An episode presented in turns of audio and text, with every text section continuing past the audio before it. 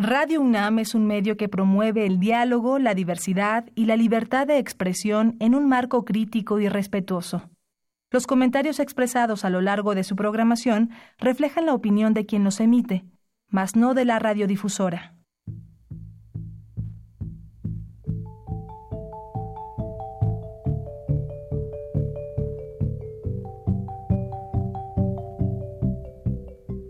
Radio Universidad Nacional y la Facultad de Economía presentan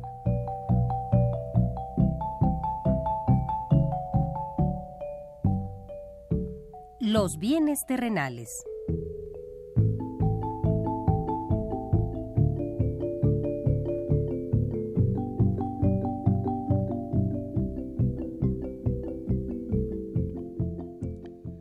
Bienvenidos a este espacio radiofónico de la Facultad de Economía de la UNAM.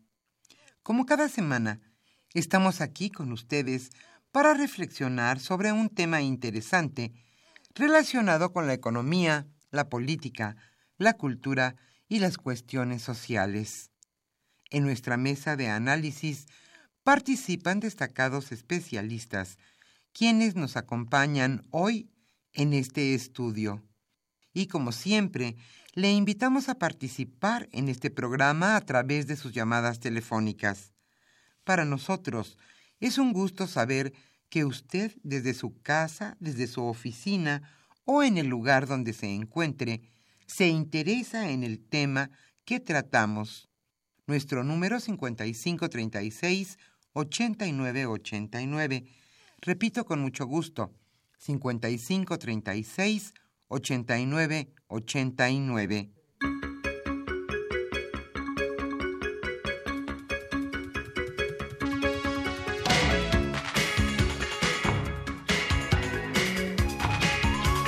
En este agradable viernes primaveral aquí en la capital de la República le damos la más cordial bienvenida a este su programa Los bienes terrenales. Y hoy en nuestra mesa de análisis abordaremos un tema muy sensible para toda la población mexicana. Hoy hablaremos sobre la inseguridad pública en México. Esto a propósito de que durante la primera quincena del mes de marzo, el Instituto Nacional de Estadística y Geografía, INEGI, levantó la encuesta nacional de seguridad pública urbana. Hoy nos acompaña en este programa el director de Información Gubernamental del INEGI, Mario Alberto Santillana Zapata, quien charlará con Carlos Javier Cabrera Adame, catedrático de nuestra facultad, la Facultad de Economía de la UNAM y coordinador general de este programa. ¿Cuáles fueron algunos de los puntos que arrojó esta encuesta realizada por el INEGI? Bueno, que el 76.8 de la población de 18 años y más considera que vivir en su ciudad es inseguro. También que las ciudades con mayor sensación de inseguridad fueron la región oriente de la Ciudad de México, Coatzacoalcos, Fresnillo, la región norte también de la Ciudad de México, Chilpancingo y Cancún. Hoy el tema es delicado, es importante y le invitamos a participar en este programa a través de sus llamadas telefónicas y también que nos continúe escuchando. Hoy hablaremos sobre la inseguridad pública en México. Hoy estaremos con ustedes, Socorro Montes en los controles técnicos, y Pedro Rosales, Orlando Santana y Manuel Mateos, con mucho gusto contestando sus llamadas telefónicas.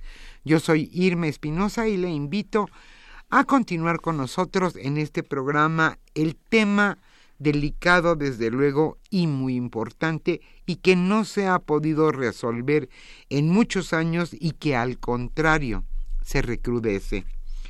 Y hoy a los primeros radioescuchas que se comuniquen les estaremos obsequiando la revista Investigación Económica. Nuestro número, lo repito con mucho gusto, 55 36 89 89.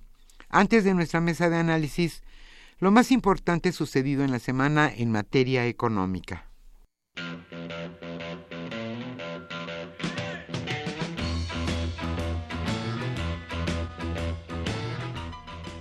La economía durante la semana.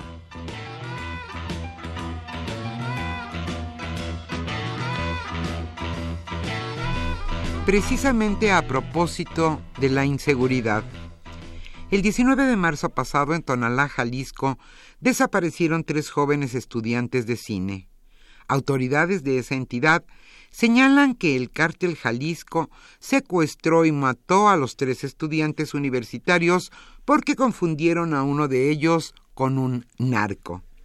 Ayer miles de personas salieron a marchar por las calles de Guadalajara para manifestar que para ellos Javier Salomón, Jesús Díaz y Marco García siguen en calidad de desaparecidos. Jesús Medina, líder de la Federación de Estudiantes Universitarios, señaló durante el acto de protesta para nosotros, los tres estudiantes de cine siguen siendo desaparecidos. Y se lo decimos claro y fuerte a las autoridades estatales y municipales. No abandonaremos a las familias de los tres compañeros ni a las familias de los más de tres mil desaparecidos de Jalisco.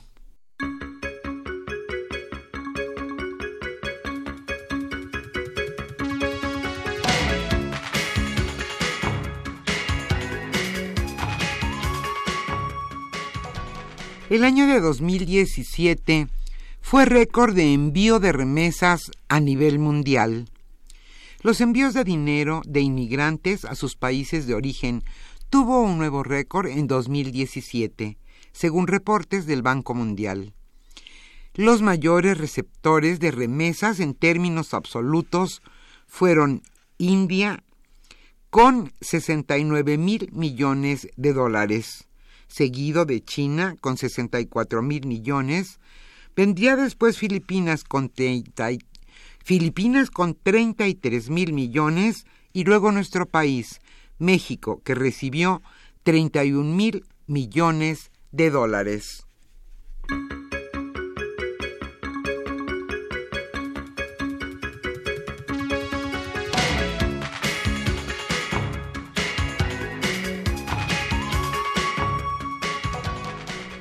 Cómo va la renegociación del Tratado de Libre Comercio de América del Norte? Razonablemente cerca. Luis Videgaray, secretario de Relaciones Exteriores, señaló ayer en Washington que nuestro país, Estados Unidos y Canadá están razonablemente cerca de alcanzar un acuerdo en la renegociación del Tratado de Libre Comercio de América del Norte. Por su parte, Ildefonso Guajardo, secretario de Economía, manifestó que las negociaciones van en la dirección correcta, pero aún hay trabajo que realizar.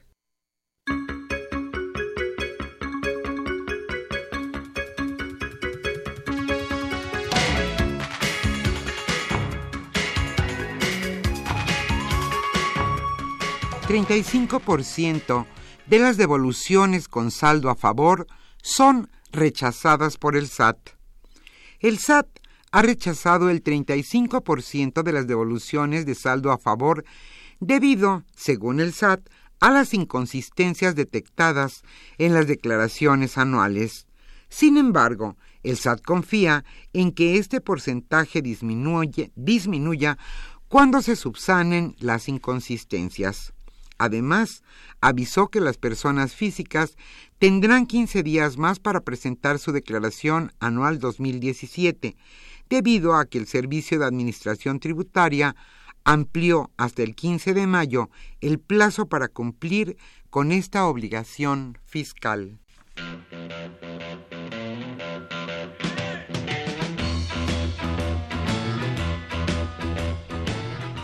El tema de hoy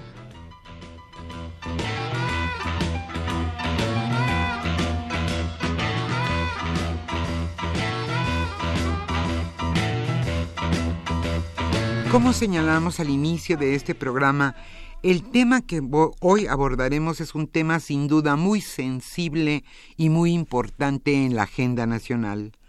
Hoy hablaremos sobre la inseguridad pública en México. Esto a propósito, como decíamos también, de la encuesta levantada por el INEGI en la primera quincena del mes de marzo y que arrojó, entre otras muchas cosas, que el 76.8% de la población de 18 años y más considera que vivir en su ciudad es inseguro. Hoy Carlos Javier Cabrera Adame, catedrático de nuestra facultad y coordinador general de este programa, charlará con Mario Alberto Santillana Zapata.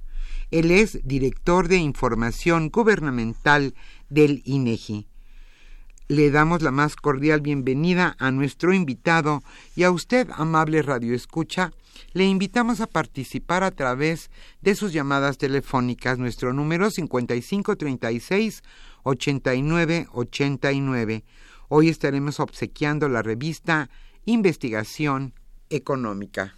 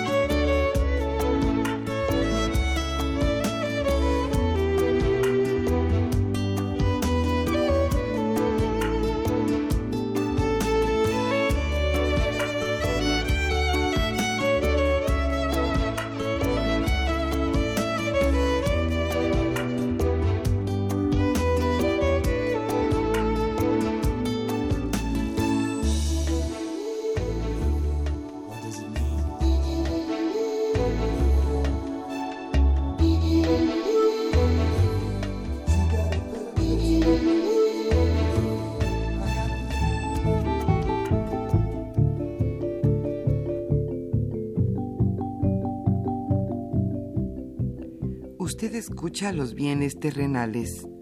Nos interesa conocer su opinión. Le invitamos a comunicarse a este programa al teléfono 5536 89 89. Repetimos con mucho gusto, 5536 89 89.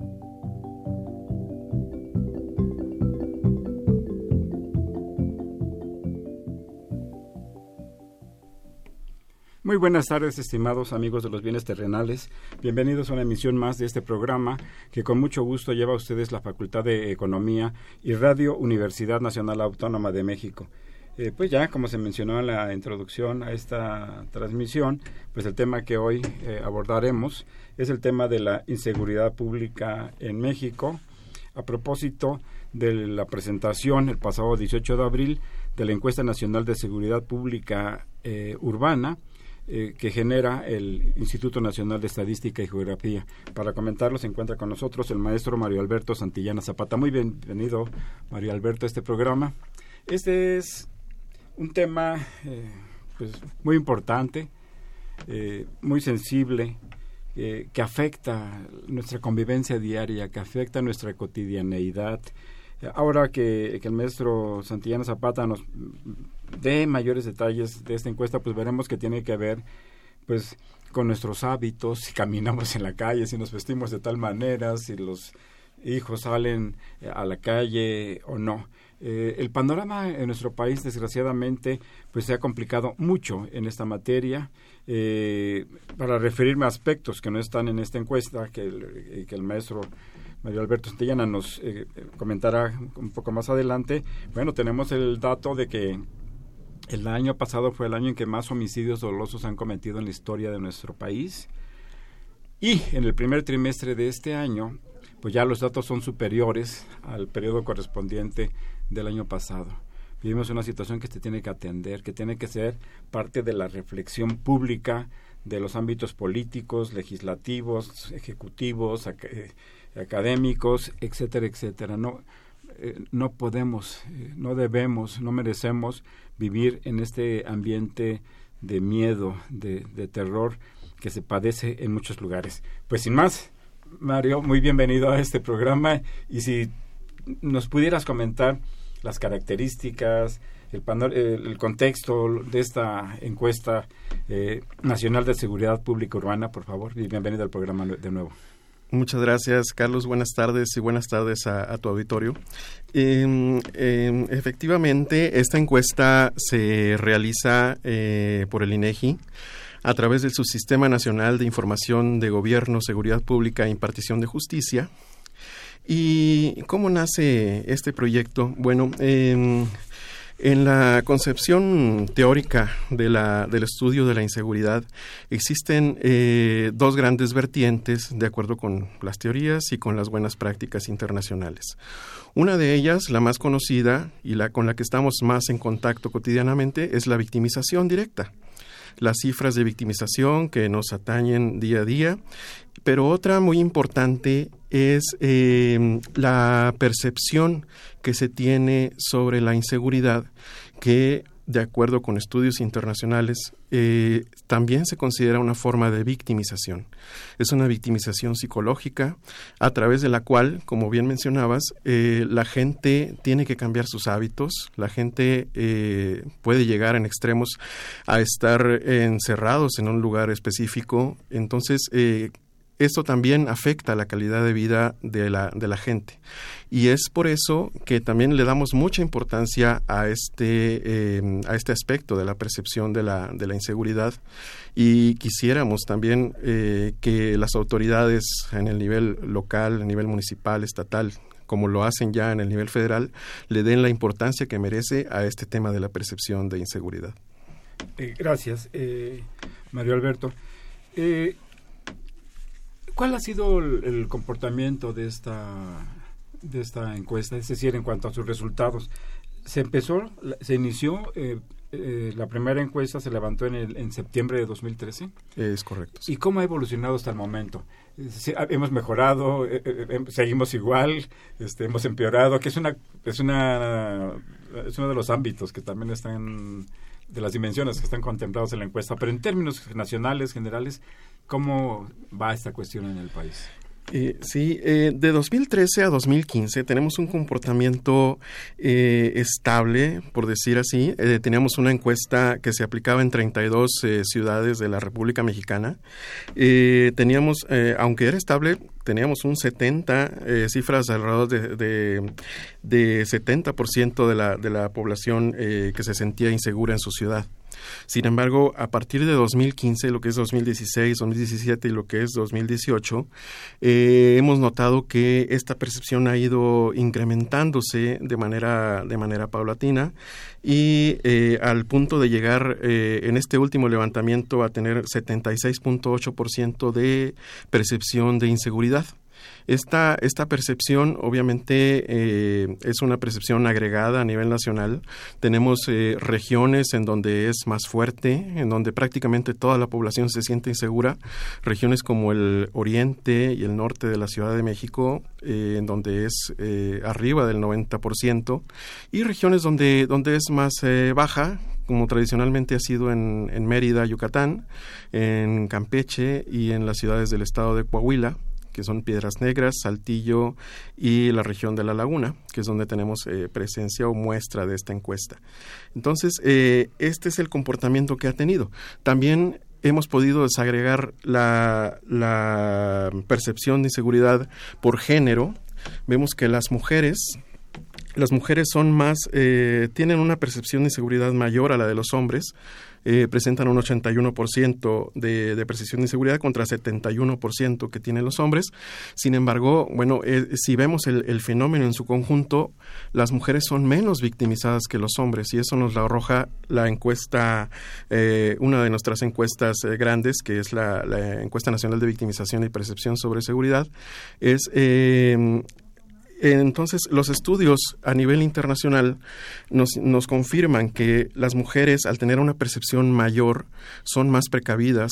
Eh, también esto no significa que, tengan una mayor calidad de vida, al contrario, se tienen una, eh, al ser más precavidas, tienen una mayor restricción de sus actividades, eh, les afecta también su mayor, menor calidad de vida y, pues, como consecuencia, también es una de las consecuencias es que sean menos, 10% menos victimizadas que los hombres.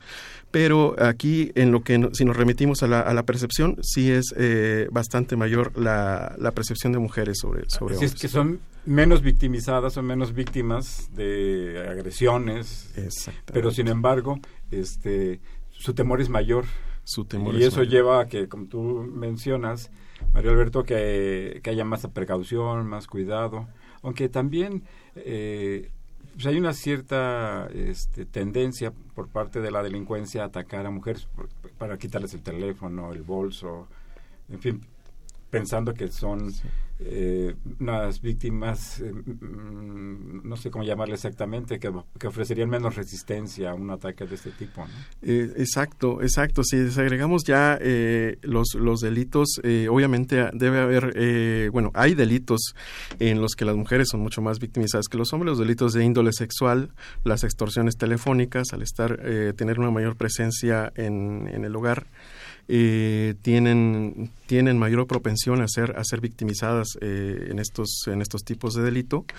Y, efectivamente, eh, es, es una. Los delincuentes tienden a verlas como una, una oportunidad más fuerte para cometer un delito. Sin embargo, antes, antes de, que ocurra esto, eh, vemos también que el comportamiento de las mujeres es, eh, toman sus propias eh, precauciones, no andar solas, no andar por lugares, lugares apartados o oscuros, exactamente.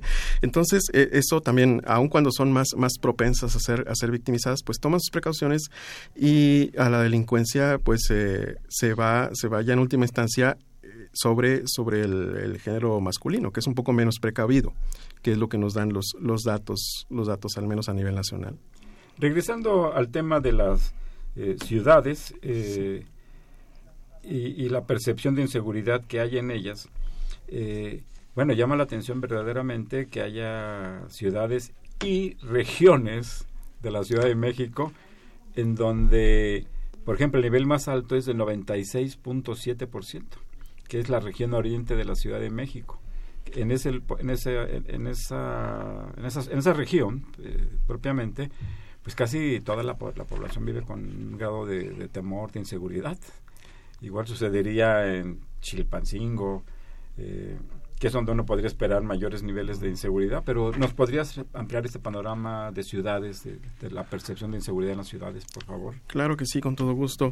Eh, a partir de 2016, nosotros eh, desagregamos la ciudad, el estudio de la Ciudad de México en cuatro, en cuatro regiones eh, e, y, hemos identificado precisamente eso que hay una mayor, eh, mayor sensación de inseguridad en lo que es el norte y lo que es el oriente lo que es el, sur y el, y el, poniente tienen eh, niveles no muy lejanos, no muy lejanos, sí son inferiores, pero, pero la, la, inseguridad, al menos en cuanto a sensación, se concentra, se concentra en estas, en estas regiones. Y bueno, eh, nosotros siempre, siempre lo estamos contrastando con nuestros eh, otros proyectos, como victimización, como la MVP que ya mencioné, y con las, eh, con los acontecimientos que van, que van sucediendo. Para eso partimos de que la, la, percepción de inseguridad se, se basa en tres, en tres bases principalmente, que es lo que, lo que la gente vive, lo que la gente puede atestiguar, que es eh, las, las, conductas que le, que le, ocurren a personas eh, cercanas, a familiares o incluso a desconocidos, pero que las ve en la calle. Y finalmente lo que la gente eh, escucha en los medios como la radio, como la televisión o como la prensa escrita. Entonces, todo esto también está, está explorado aquí en la, en la Encuesta Nacional de Seguridad Pública Urbana y eh, es lo que forma la, percepción la percepción de inseguridad. En este caso, en, las regiones norte y oriente de la Ciudad de México, tenemos eh, por principio de cuentas una, una fuerte eh, y densidad eh, poblacional si lo comparamos con otras eh, con las otras regiones de la Ciudad de México. Estudios han, han eh, estudios que se han hecho en torno a la seguridad pública encuentran que una de las variables que mayor correlación tiene con la sensación de seguridad es precisamente la, la densidad poblacional es em, en cuanto más, más densa está la población, la, la gente es más propensa a tener, a, enterarse de más conductas, a tener problemas, a más problemas con, con sus vecinos, eh, a tener la necesidad de organizarse de una manera más, más eficiente y eh, muchas veces esta, esta necesidad no se atiende propiamente y se cae en estos conflictos que derivan también en situaciones de, de inseguridad. Entonces, eh, aun cuando toda la ciudad es, tiene una percepción alta con respecto de, la, de, las demás ciudades del país, pues vemos que eh, el, norte y el oriente siempre, siempre tienden a salir un poco, un poco arriba, ¿no? Es, es, eh, es uno de los, de los hallazgos que tenemos. En cuanto a las, a las, demás, eh, a las demás ciudades que tenemos con fuerte con fuerte percepción de, inseguridad, pues efectivamente eh, las, eh, las ciudades de Chilpancingo, Acapulco, tienen niveles eh, superiores al 90%, sin embargo se, se quedan un poco, un poco abajo. De la percepción que hay en la Ciudad de México. De la percepción que hay en, la, en la Ciudad de México sí. El 94%, ¿no? Están, están mucho, mucho más arriba, arriba de la media. Si las, si las comparamos con las más, con las más altas, no es tanto, pero, pero viene también como parte, como parte de, esto, ¿no? No hay una densidad poblacional tan fuerte como la de la Ciudad de México, y aun cuando están en un ambiente eh, de fuerte presencia del crimen organizado, de, de fuerte eh, inseguridad, atestiguamiento de, de, eh, disparos con armas de fuego, de, en, es, la sensación es un poco, un poco tienden a, a, verlo como, como normal, que es una, una situación también que, que es preocupante desde luego desde el punto de vista sociológico, pues es, es se tiende a normalizar la inseguridad y cuando a uno se le pregunta en estas ciudades y se siente seguro o inseguro, bueno, yo ya, ya perfeccioné mis rutinas, ya perfeccioné mis, mis movimientos que me permiten sentirme hasta cierto punto seguro dentro de esta ciudad que es tan insegura. Entonces, eh, eh, de ahí viene este, esta pequeña brecha entre las ciudades que, que están justo abajo abajo de las, de las que tienen los primeros lugares. Entonces, eh, de todos modos, estamos hablando de un fenómeno que de manera generalizada eh, se encuentra ahorita en, niveles eh, pues históricos, en niveles muy altos, muy altos en general. Que, vamos, esta situación en la que ha llegado, a la que ha llegado nuestro país, a la que ha llegado nuestra sociedad y en la que todos estamos ahí inmersos, en los que participa desde luego el gobierno, las policías, que ahora vamos allá las, instituciones de, armadas del país, los propios ciudadanos, los centros educativos. Eh, bueno, es que es una situación realmente eh, que merece ser atendida, que merece ser revisada, que merece que se elaboren las estrategias y los programas para ser enfrentadas. Me da la impresión en lo personal que los candidatos a la presidencia la, de la República no están tomando en serio un problema o con la debida seriedad al menos en términos de proyectos, de presentación de proyectos y estrategias para enfrentar un problema que es gravísimo. Creo en lo personal, y lo hemos comentado en este programa en varias ocasiones, que no nos podemos acostumbrar a la violencia, que no nos podemos acostumbrar a vivir con miedo. Ah, tenemos que cuidarnos, tenemos que tomar las precauciones, pero es un poco este eh, pues nos degrada como sociedad decir, bueno, mira, si te encuentras alguien en la calle y te quiere quitar el coche, el reloj, el teléfono, o te quiere asaltar, hazle, entrega tus bienes, porque es mejor eso que te dé un balazo. Está bien estar mentalizado y tener ese tipo de precauciones, pero no, no es ético, no es moral. Eh, desde el punto de vista jurídico es inaceptable que nos acostumbremos a vivir eh, en estas situaciones tan, tan tristes y tan lamentables y que ponen en riesgo nuestras vidas. Pero, perdón, ese fue un paréntesis que yo incluí aquí, Mario Alberto. Pasando al tema de los lugares, ¿no? Estuvimos en las ciudades, las más peligrosas, las que tienen los niveles más altos de percepción, los sitios en que la gente se siente más, este, más insegura. Efectivamente, los, los, eh, los sitios eh, son, son otro de los aspectos que explora la, encuesta nacional de seguridad pública urbana. Vemos que el, el cajero automático eh, localizado en la vía pública es, ha sido tradicionalmente el lugar en donde más insegura se siente la gente que, que, lo utiliza. Vamos, nosotros sacamos la, ponderación con base en la gente que utiliza, que utiliza el cajero. Prácticamente 8 de cada 10 personas se, se sienten inseguras al utilizar eh, el cajero automático. Dentro de las experiencias que hemos tenido ya en campo al, utilizar, al, levantar la encuesta, no solamente es el miedo de que llegue una persona a arrebatarles el dinero, sino también el miedo de que el cajero esté manipulado, de que el cajero de alguna manera eh, no les entregue el efectivo porque tiene algún artefacto. Entonces eso también ah, abona a la sensación de, inseguridad de, de, los cajeros automáticos. Es, es un, es un aspecto también en que eh, el sistema, digamos, los sistemas de seguridad de, de, la parte bancaria se han quedado un poco, un poco atrás. La gente está muy temerosa de, de este tipo de, fraudes al final de cuentas y hace que el cajero se mantenga como uno de los, eh, de los lugares donde más, más eh, inseguridad se, se siente. Después viene el transporte público y las calles. Eh, este, eh, estas, estos dos eh, lugares son obviamente donde son más susceptibles de ser asaltados, de, sufrir algún otro tipo de delitos como delitos de índole sexual, que ya, ya se, ha, se ha atestiguado en muchas, por parte de los medios de comunicación, y eh, también en, qué lugares, en qué ciudades el transporte público es más, es más riesgoso, pues vemos que en la ciudad, en el oriente de la Ciudad de México también tenemos un 95%, pero el, el, en, el, en el oriente de la Ciudad de México tenemos un 95% de, de personas que se sienten inseguras en el, en el transporte público y en el, en el norte el 93, 93%. Esto contrasta grandemente con lugares como Mérida, Yucatán, como Piedras Negras, Coahuila, eh, eh, Durango, La Laguna, en donde eh, pues no, no se dan estas situaciones. Aún así, los, los, las cifras fluctúan entre 40 y 50%, pero no se comparan a, esos, a esas eh, cifras superiores al 90% que se sienten en, el, en la Ciudad de México propiamente. Este, antes de hacer una pausa, eh, Mario Alberto, yo te quisiera pedir un comentario. está como la parte de, de mayor temor por parte de la ciudadanía el cajero automático, localizado en vía pública, porque pues, hay unos que están dentro de los bancos y bueno, ahí es otra, cambia la situación.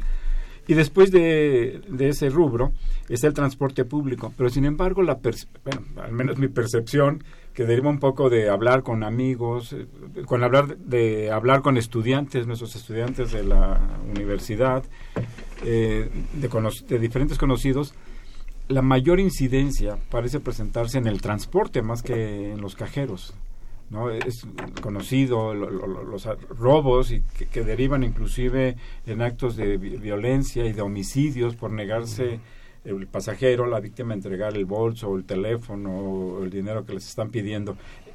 Sin embargo, pues entiendo que eso es una encuesta y que este es el resultado, pero ah, ¿Tu opinión cuál sería con respecto a esto? Efectivamente, aquí tenemos eh, otra vez la, la, relación de complemento que existe entre lo que es la, victimización propiamente, ya de, de, la victimización material, de la victimización psicológica, que es la percepción. La gente al, al manejar el, el, dinero, el efectivo, siente una, una, mayor, eh, una mayor sensación de inseguridad pero en el, en el transporte público no se queda muy atrás. Eh, es un 70%, eh, es un 75% prácticamente, eh, 72, 73% que ahora hacia marzo de 2018, pero, pero si vemos en los resultados de la, de la propia, de la propia MVP, eh, la, la prevalencia delictiva, ya las personas que fueron víctimas, e, efectivamente son más, más en el transporte público. Más entonces eh, es Quizá natural. menos. es natural sí No, es natural que se que se, al tener al tener mayor precaución en el en el cajero en el cajero automático al sentirse más inseguros y tener mayor precaución por por ende eh, tienden a ser a ser menos menos victimizados. Eh, eh, al final al final de cuentas eh, como mencionamos el principio es una es una como una relación de, de complemento. En el transporte público no no muchas veces no tenemos otra opción o lo tomamos o lo tomamos y no no llegamos al, al lugar de trabajo o al lugar que queremos que, que queremos eh, ir entonces eh, sí la, la, la precaución pues es un poco menor y eso hace que las personas sean más más victimizadas en, en este en este tipo de medio Si te parece, vamos a hacer una pausa y regresamos a los bienes terrenales.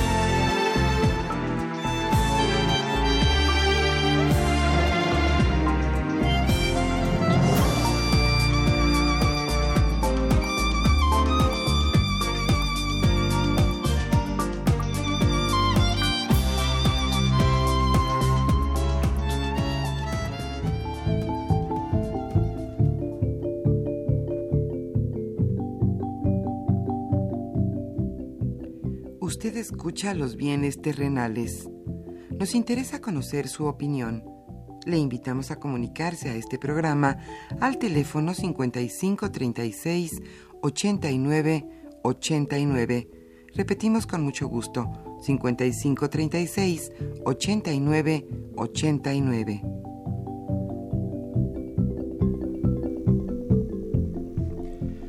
Regresamos a esta mesa de trabajo de los bienes terrenales. Estamos comentando eh, el, tema de nuestro programa es inseguridad pública en México y lo estamos haciendo con base en la encuesta nacional de seguridad pública urbana que genera, que elabora el Instituto Nacional de Estadística y Geografía y para eh, ilustrarnos, explicarnos, darnos mayores detalles de esta encuesta se encuentra con nosotros Mario Alberto Santillana Zapata, quien es director de información gubernamental del INEGI. Eh, pues, pues así está la situación, como le estamos viendo, un poco complicada, dramática, pero bueno, este, por fortuna, pues se cuenta con esta información que nos puede ayudar a diseñar estrategias, que nos puede ayudar a, pues, no sería lo deseable, pero también a tomar precauciones, a tener cuidados en nuestro comportamiento. No sería lo ideal, lo ideal sería vivir con un mayor, sin miedo. Vivir sin, sin inseguridad sería lo ideal, pero por lo pronto pues así están las cosas y esperamos que se puedan corregir. Eh, hay, una, hay, hay varias dimensiones eh, que componen la, la encuesta, varios rubros que componen la encuesta que ya hemos, ya hemos estado aquí comentando aquí, particularmente Mario Alberto. Hay un aspecto que tiene que ver con la expectativa social. Exacto ¿Qué, qué, qué- ¿Cómo ve la situación, la- las personas, la situación actual y cómo ven el futuro, Mario? Exactamente. Hay, hay una pregunta que nosotros les hacemos a, las, a los encuestados que es eh, ¿cuál es el- la expectativa en los próximos 12 meses sobre la seguridad pública? Entonces le decimos, eh, ¿se eh, seguirá igual de bien o mejorará? O seguirá igual de mal o empeorará? Digamos que es una pregunta eh, dicotómica que se pueden ir hacia un lado o hacia el otro. Eh, de 2013 a 2015, 2000, principios del primer semestre de 2016, está eh, el porcentaje de la, de la población que decía que iba a seguir igual de mal o empeorará, o sea, que tiene una mala percepción de la seguridad pública en el futuro también, fluctuaba a niveles de 60-65%. Eh, después, eh, a partir de 2016 eh, hasta, hasta la fecha, eh, ya esta cifra ha alcanzado un 73.5%, que es la cifra que alcanzó en, en diciembre de 2017. Ahorita no está muy distinta, está en 72.5%. Entonces, eh, tenemos que un deterioro en las expectativas de la población sobre, sobre el futuro de la, de la seguridad pública. Esto también eh, es, una, es una señal de, alerta porque nos indica que se está arraigando cada vez más este, este fenómeno. Obviamente hay regiones en donde, en donde no, se, no se percibe de igual forma. Tenemos un fenómeno ahí extraño en donde los optimistas son más que los pesimistas, como en el estado de, Coahuila, en donde hay más gente que piensa que va a mejorar o que está bien que la, que, la gente que piensa que está mal. Sin embargo, fuera de, fuera de esa región, tenemos que eh, la mayor parte de la población eh, pues eh, piensa que, que, la situación va a empeorar o que va a seguir igual de mal. Este 72 puntos, este 73%, perdón por sí, claro este, es mayor que, que en encuestas anteriores? ¿Es un resultado mayor? ¿Es la percepción de que la situación empeorará? Bueno, para empezar, es un promedio, ¿no? sí, sí, sí, son estimaciones que tienen un margen de, error. Sin embargo, nuestra tarea también es, es, emplear los métodos estadísticos suficientes para que ese margen de error no sea tan fuerte. Y vemos que ya tomando este margen, eh, vemos que desde mediados de 2016 ha estado relativamente estable no, no ha tenido un cambio. Sin embargo, si lo comparamos con años anteriores de, 2013, que es de cuando empezó la encuesta, vemos que sí, sí hay, sí hay un cambio, un cambio estadísticamente significativo respecto del que tenemos ahorita. Este, bueno, pues así, así está la situación. ojalá que, que, en un plazo no muy largo se cambie la tendencia de esta percepción y se piense que podemos mejorar, ¿no? que podemos estar más seguros en, nuestra, en nuestro país. Podemos vincular esto con el tema de las rutinas. ¿Qué es lo que cambia a las personas eh, con base en estas percepciones de, de inseguridad, Mario. Sí, eh, eh, como, como lo comentábamos al, al principio, este tipo de, de, victimización psicológica que se traduce en la percepción de inseguridad hace que, que tomemos ciertas precauciones, eh, pero esas precauciones también tienen un costo en nuestro nivel de vida. Estas restricciones a andar libremente por las calles o a, hacer otras cosas, pues nos afectan, nos afectan de alguna manera en, en en nuestra calidad de vida. Em, en cuanto al cambio de rutinas, eh, se, tiene que el 66%, dos de cada tres personas, han cambiado eh, su hábito de llevar objetos de valor eh, en la cuando salen a la cuando salen a la calle. Seis de cada diez personas han han dejado de permitir que sus hijos salgan salgan de la vivienda en la noche a jugar a una fiesta o algo sí. Entonces eh, eh, también 56% ha cambiado su hábito de, de, caminar de noche en los alrededores de su vivienda, ya no salen a caminar por, por temor a, a ser víctimas del, del, delito. Y finalmente, pues 38% eh, han dejado de visitar parientes parientes o amigos. Es, es importante señalar también que todas estas conductas han tenido un incremento, un incremento importante eh, también desde eh, finales de 2016 a la fecha. Entonces, eh, sí hemos eh, visto un deterioro dentro de los factores que, que, que podemos ligar con, con todo esto es eh, quizá la, la, implementación del nuevo sistema de justicia penal que tanto se ha dicho aquí a nivel, al menos a nivel Ciudad de México, que ha sido la principal causa del incremento en la, inseguridad, pero pueden, pueden incidir muchas otras, muchas otras razones, ¿no? Eh, eh, estamos eh, constantemente en colaboración con instituciones principalmente del ámbito académico para complementar este tipo de estudios.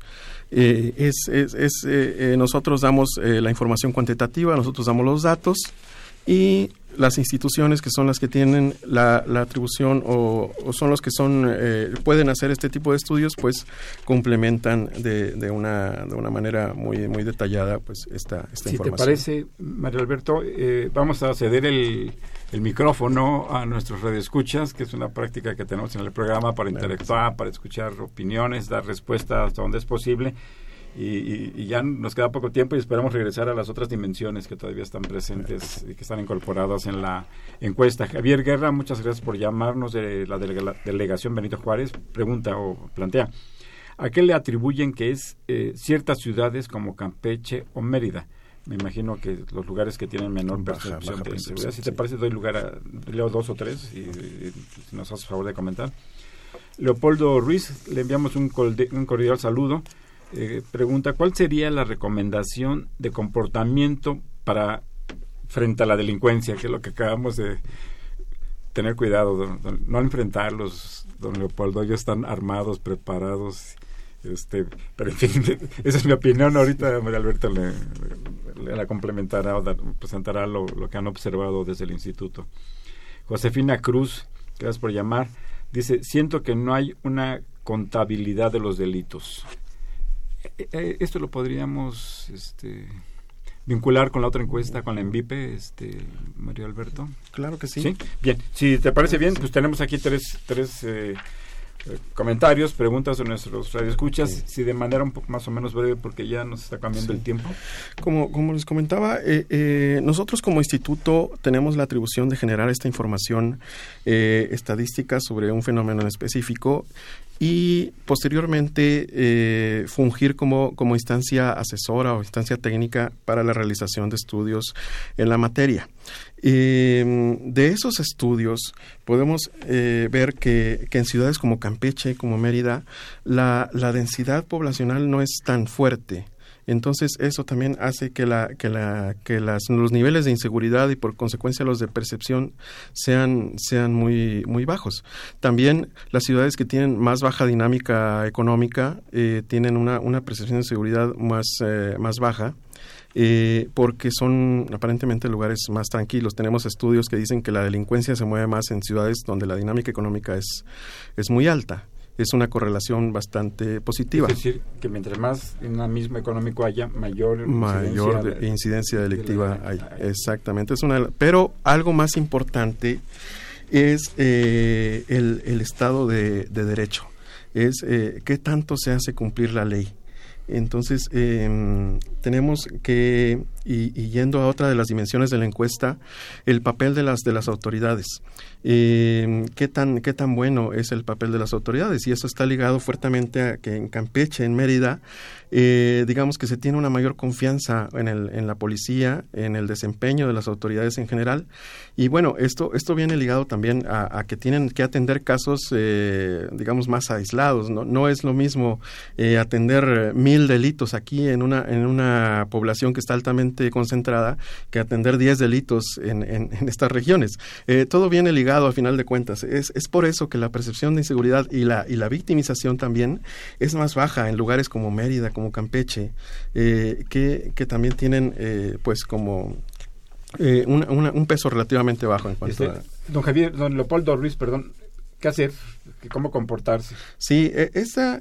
Eh, no, lo que, porque ya tenemos, estamos todos sobre el tiempo, Mario. Sí, lo que podemos ver eh, el, que en la encuesta es eh, lo que los hábitos. Los hábitos es eh, básicamente, eh, pues no, no salir, eh, más que nada tener precauciones, más que tener comportarse ante la delincuencia. Lo que puede captar la encuesta es, son los hábitos, es no salir de noche, no permitir si tienen hijos menores, no permitir que salgan.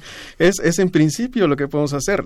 desgraciadamente eh, pues eh, dependemos de, de, las de la actuar de las autoridades. Es, es, no hay mucho, no hay mucho para dónde moverse en este sentido. Y en cuanto a la contabilización de los delitos, eh, es efectivamente no, no hay, no hay, no está claro todavía cómo, cómo se pueden contabilizar los delitos desde el punto de vista de la autoridad. Nosotros en el instituto hacemos un esfuerzo bastante grande con la encuesta nacional de victimización y percepción sobre seguridad pública y la encuesta nacional de victimización de empresas, en donde atendiendo a prácticas internacionales, nosotros vamos con la gente y les decimos qué delitos les, eh, les ocurrieron. Entonces, eh, se apegan mucho más a la realidad que los registros que pudieran tener los ministerios públicos, porque un, un hallazgo fundamental de, de, estas encuestas es que solamente el 7% de los delitos a nivel nacional son denunciados. Entonces, eh, es mucho más confiable esta, esta información. Ahora que, de paso les digo, por disposición constitucional, esta información también es oficial. Eh, si es en efecto. Vamos a dar otra. Vamos a acelerarnos un poquito porque si tenemos varias llamadas aquí. Es un tema sentido por la población, claramente eso nosotros lo, percibimos a partir de los comentarios que llegan de parte de los radioescuchas. Don Arturo Báez Hernández plantea, ¿cómo ven la propuesta de cada candidato para el tema de seguridad? ¿Seguirán con la misma estrategia? Eh, don Jesús Ríos, un saludo. 12 años de fracasos en una estrategia en la que los principales indicadores han empeorado no han sido suficientes para que el llamado PRIAN intente otra cosa. sería útil para todos que hubiera indicadores de venta de armas, empresas que, lo hacen, cuerpos de seguridad privada y vincularlos con la estrategia de del Comando Norte de la región. Transmitimos su opinión, don Jesús. Reciba un cordial saludo. Israel Olvera, de Ciudad Neza, plantea, en el Estado de México la delincuencia está a todo lo que da. A casi todos mis conocidos les han robado el celular. Qué pena que esto pase a diario. Pasamos el comentario. También desde Rosa María Collins, de la Benito Juárez, plantea, la inseguridad que hoy vivimos no se entendería sin la colusión de autoridades con delincuentes, policías mal pagados que encubren a delincuentes o esos policías que en sus horas libres delinquen. Si te parece, Alberto, hacemos una pausa aquí porque los temas son este, están pesados y ya nos quedan unos cuantos minutos. Perfecto. En cuanto a la estrategia para los candidatos, pues sí, eh, efectivamente es darle peso a la realidad. Eh, vemos eh, con relativa tristeza que se sigue, se sigue basando el, fenómeno de la inseguridad en la gente que denuncia. La gente que denuncia es, es la menor parte y no es culpa de la gente. Muchas veces es, es parte, nosotros, la, la propia encuesta nacional de victimización nos permite ver que, que la mayor parte de los casos de, no denuncia es por culpa de las autoridades. Es porque hay una actitud hostil, porque es una pérdida de tiempo, porque no, no consiguen lo que, lo que quieren, que es propiamente abrir la denuncia. Entonces, eh, la, estrategia de seguridad debería estar basada en estándares internacionales como los que siguen las encuestas y escuchar el sentir de la gente. Nosotros como instituto, a través de nuestras encuestas, nosotros reflejamos el sentir de la gente, el, lo que ellos opinan sobre inseguridad, tanto lo que viven en la encuesta de victimización como lo que perciben en la encuesta nacional de seguridad pública urbana. Entonces, esa estrategia yo creo que es la que debe, deben seguir eh, si quieren hacer una estrategia de seguridad integral debería, debería estar basada fuertemente también en, estudios como, como estos. Eh, en cuanto a, eh, bueno, la, venta de armas no es un tema propiamente de las, de las encuestas. No es legal ni es lícito, además. Exactamente. Entonces, eh, sí, también estamos, este, compartimos, compartimos esa, esa inquietud. Eh, la, colusión de las autoridades. Eh, pasando este tema, eh, también nosotros tenemos medidas de, de, confianza en las autoridades, tenemos medidas de, desempeño que también se captan aquí, incluso en la encuesta nacional de seguridad pública urbana. Tenemos eh, que en regiones como el sur de la República es muy fuerte la, la colusión de las, de las eh, autoridades con, con, el, con el crimen organizado, con entonces, muchas veces no es, no tienen de otra, pero también no es justificable para nada, para nada esta, esta conducta, ¿no? Eh, es, son los indicadores que puede dar la, la encuesta. tenemos ya muy pocos, muy poco tiempo, unos cuantos minutos. Pues voy a leer los comentarios, preguntas que nos han llegado y te agradecería que al final, dentro de lo posible, nos hicieras un comentario. Eh, Nicte Basurto plantea la estrategia que plantea Ricardo Anaya para reducir la inseguridad en México es factible. No se basa un poquito ese eso, pero en fin. Mario González de Xochimilco dice para los participantes en la mesa, ¿cuál sería una una solución para evitar la desaparición de estudiantes. Híjole, es un problema terriblemente grave que da cuenta de la inseguridad y la violencia en la que vivimos. Y agrega, ¿cuál es su opinión respecto a el asesinato de los estudiantes eh, de cine en Jalisco? Híjole, un drama, un verdadero drama, algo inadmisible que no se debería de presentar en nuestro país, don Mario González, que, ahí está presente. Eso nos reclama todos los días que se tiene que revisar la estrategia de combate a la delincuencia. Eh, Alfredo Montiel, eh, mientras no se resuelvan problemas económicos y de desigualdad, se continuará la inseguridad. Emiliano Newman dice, es terrible que como sociedad nos tengamos que acostumbrar a la delincuencia. Nuestra calidad de vida bajó, eh, bajó. Es, está viviendo una situación terrible, inhumana. José Guadalupe Medina de Nezahualcóyotl señala cómo realizan la toma de datos en el INEGI para elaborar sus reportes y qué validez tienen. Felicita al programa y bueno, pues aquí nos ha invitado Mario Alberto. Alfredo Montiel, continuó, dice, mientras no se resuelvan problemas, bueno, ya, esa ya la habíamos pasado. Sí, ya la habíamos pasado, ¿verdad? Eh, Antonio Zúñiga, gracias por llamarnos, eh, plantea, es lamentable que en nuestro país no haya una, una, una altura de la decencia y esto porque nuestros, nuestras instituciones no logran darnos confianza, por eso solo los datos son estimaciones. Eh, Jorge Morán señala cómo realmente vamos a cambiar a este país. La gran pregunta, y es una reflexión para todos, don Jorge. Luz María Melgarejo de Coajimalpa dice, los miles de muertos y desaparecidos nos arrojan, desde luego, una política fallida en materia de seguridad. La guerra contra el narco de Felipe Calderón detonó la inseguridad y Peña Nieto, sin duda, incrementó todos los rubros de inseguridad, robos, extorsiones, secuestros y desaparecidos. Transmitimos su opinión está complejo, ¿verdad? Sí, en dos minutos. por favor. empezando por, por, por, el final, eh, una de las preguntas que de técnicas, ¿cómo realizamos el levantamiento? Eh, actualmente la, la, encuesta se realiza en 55 ciudades de la República Mexicana. Vamos a 300 hogares en donde le preguntamos a una persona dentro de ese hogar, le aplicamos este cuestionario de 15 preguntas. Eh, cada trimestre hacemos, hacemos la encuesta eh, es una encuesta tipo panel. Esto quiere decir que vamos cada trimestre con la misma persona y derivado de su, de su experiencia en esos tres meses nos va contando, eh, eh, nos va contando cómo, cómo le ha ido en esos tres meses con base en la encuesta. Es, es un panel que se va sustituyendo gradualmente. Vamos, vamos cinco veces a, la, a, la, a, la, a la vivienda y es así como, como podemos mediante métodos estadísticos estimar el que todo, todos los indicadores de los que hemos estado hablando en esta, en esta última última hora.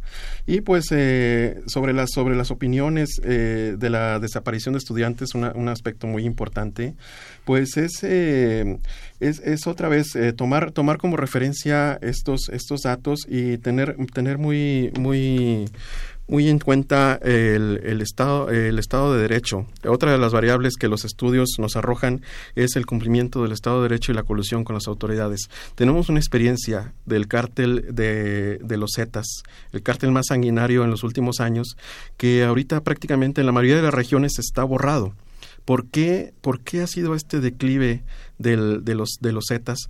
Es porque simplemente ya no interactúan con las autoridades, porque ya no les ha dado para, para interactuar con, con, con, cierto tipo de autoridades. Entonces, eh, vemos regiones como, como Tampico, como el estado de Coahuila, eh, como algunas regiones del estado de, Guanajuato, en donde, en donde están, ya, no, ya no existe este, este grupo delictivo. Desgraciadamente han, brotado otros grupos delictivos, pero esta, este declive nos da una experiencia de que ningún grupo delictivo puede sobrevivir si no obliga o negocia con, con, las autoridades. exactamente. Entonces, es lo que nos dan los estudios. Digo, no estamos, no estamos descubriendo el hilo negro.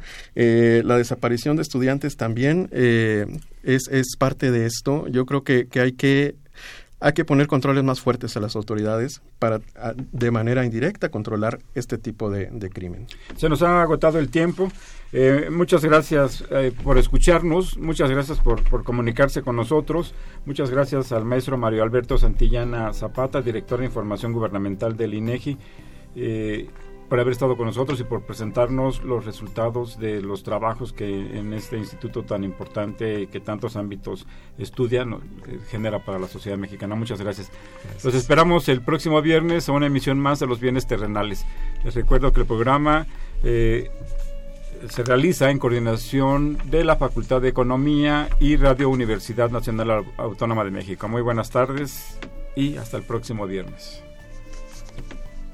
Agradecemos su atención y participación en este programa a través de sus llamadas telefónicas y la invitamos la próxima semana a la misma hora en otro programa más de los bienes terrenales. La coordinación general fue de Carlos Javier Cabrera Adame, la coordinación académica de Aníbal Gutiérrez, Roberto Cabral, Alejandro Pérez Pascual, Rubén Antonio Miguel y Leonardo Lomelí Vanegas. En los controles técnicos, nuestro compañero Humberto Sánchez Castrejón y en la voz y producción su amiga Irma Espinosa, quien se despide de ustedes y le desea un agradable fin de semana.